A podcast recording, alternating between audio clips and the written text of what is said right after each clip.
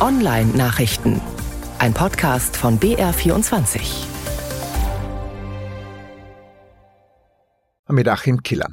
Vom derzeit spektakulärsten Stück Software gibt's eine neue Generation JetGPT 4, die künstliche Intelligenz von OpenAI, die Microsoft testweise in seine Suchmaschine Bing eingebaut hat.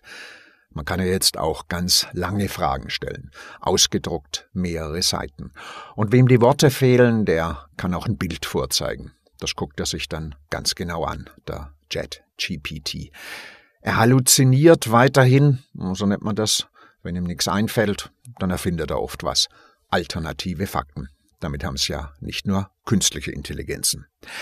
Auf der SMX-Konferenz diese Woche in München war er das Thema, hat im Mittelpunkt von fast jedem Vortrag und jeder Diskussion gestanden.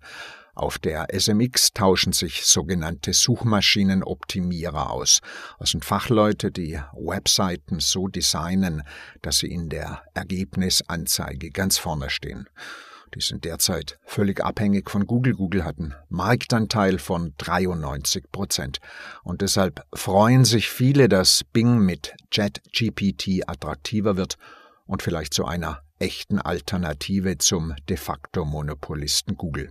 Beispielsweise Bastian Grimm von der Agentur Peak Ace. Wir haben uns ja eigentlich lange schon nach einem weiteren starken Player irgendwie gesehnt, weil klar, ich meine am Ende wenn ganze Geschäfte abhängig sind von Googles Gusto, wie denn Dinge gerankt oder nicht gerankt werden. Und dann ist es schon gut, wenn es da äh, idealerweise etwas mehr Plattformneutralität gibt und es nicht alles in der Hand von einem großen äh, Unternehmen liegt.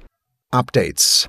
Patch Day war, aber so richtig, zwei der Lücken in Windows und in Outlook, die waren in kriminellen Kreisen im Internet bereits bekannt und die Gauner haben schon versucht, diese Lücken auszunutzen. Zero-Day Vulnerabilities, Sicherheitslücken, die man nicht stopfen hat können.